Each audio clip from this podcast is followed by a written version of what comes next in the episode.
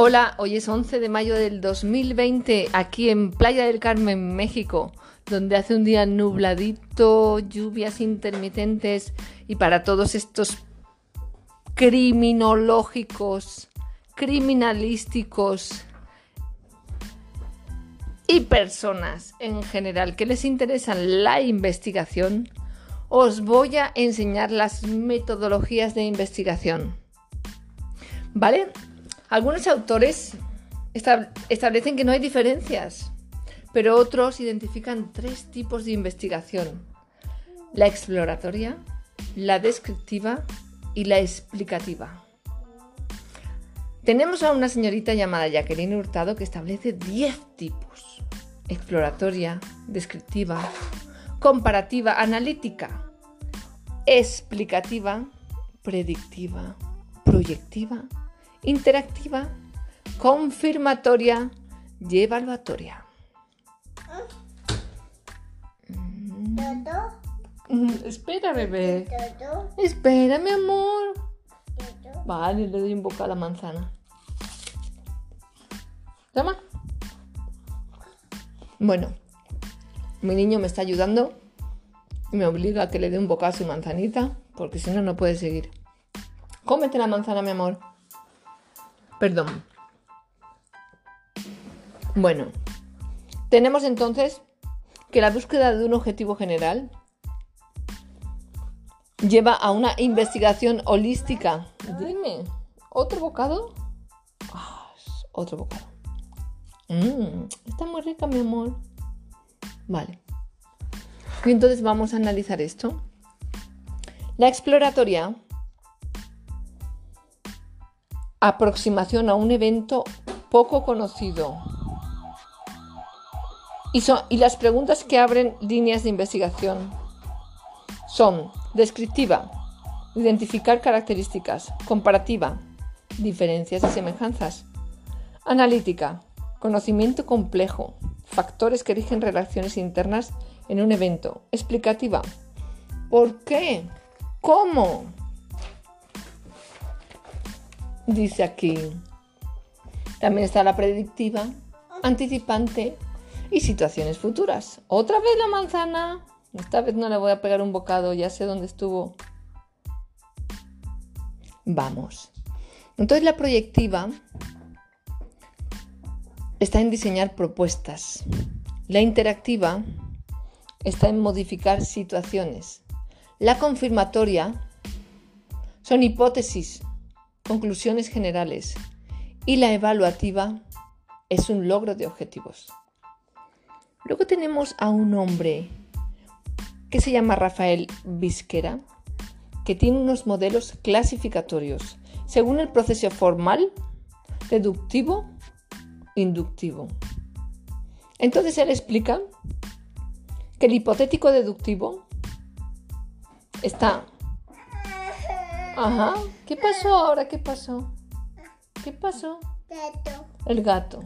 Que tienes pelos de gato. Vale, muy bien. El hipotético deductivo.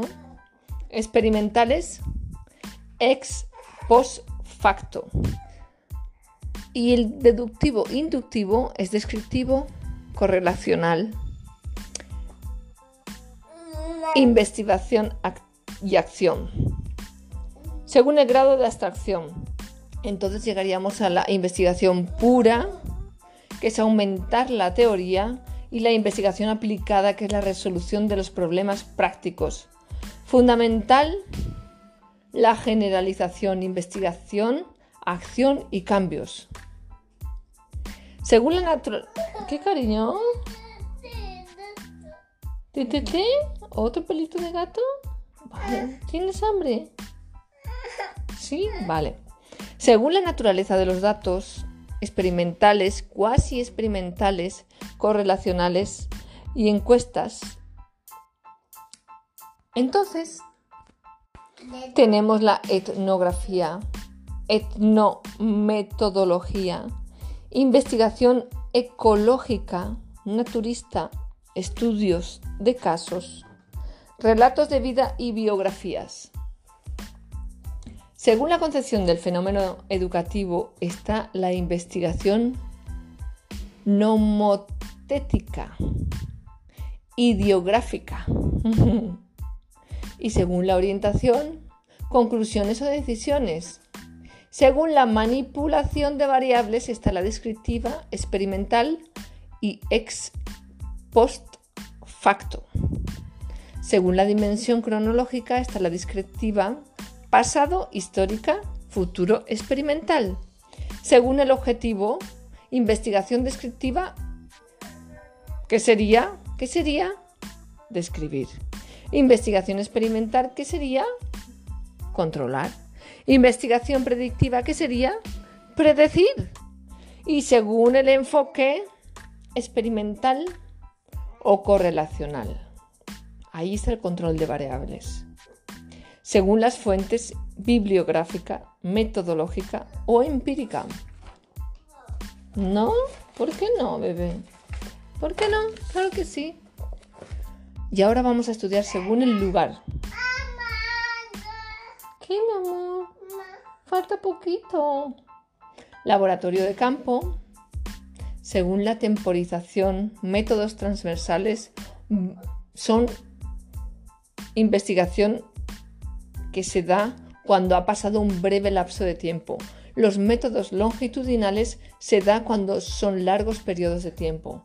Según el número de individuos, está el estudio en grupo, el estudio en grupo o el estudio de un sujeto único, como por ejemplo mi niño es un sujeto único. Oye, sujeto único, ¿qué quieres? Dilo. ¿Te, quieres? ¿Sí? Ah, ¿Quiere comer?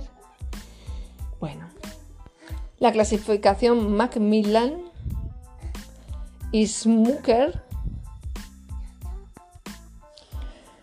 Está la cuantitativa experimental, experimental, semi-experimental, caso único. También está la no experimental, descriptiva, comparativa, correlacional, encuesta, ex facto. Bueno, nos quedamos que la cualitativa interactiva debe ser etnográfica, fenomenológica, estudio de caso, teoría fundamentada y estudios críticos. La no interactiva, análisis de conceptos y análisis históricos. El manual de investigación de campo debe ser de carácter explorativo, descriptivo, interpretativo, reflexivo, crítico explicativo o evaluativo.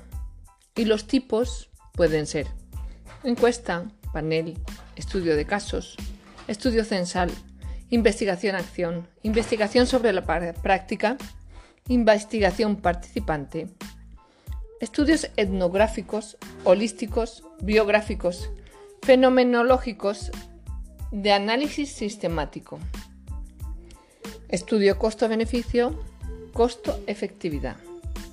Prueba de modelos estadísticos, econométricos y matemáticas en general. Estudios lingüísticos, geográficos, entre otros. Estudio de desarrollo teórico, revisiones críticas del estado del conocimiento. Estudios de educación comparada, estudios de investigación histórica, literaria, geográfica, matemática.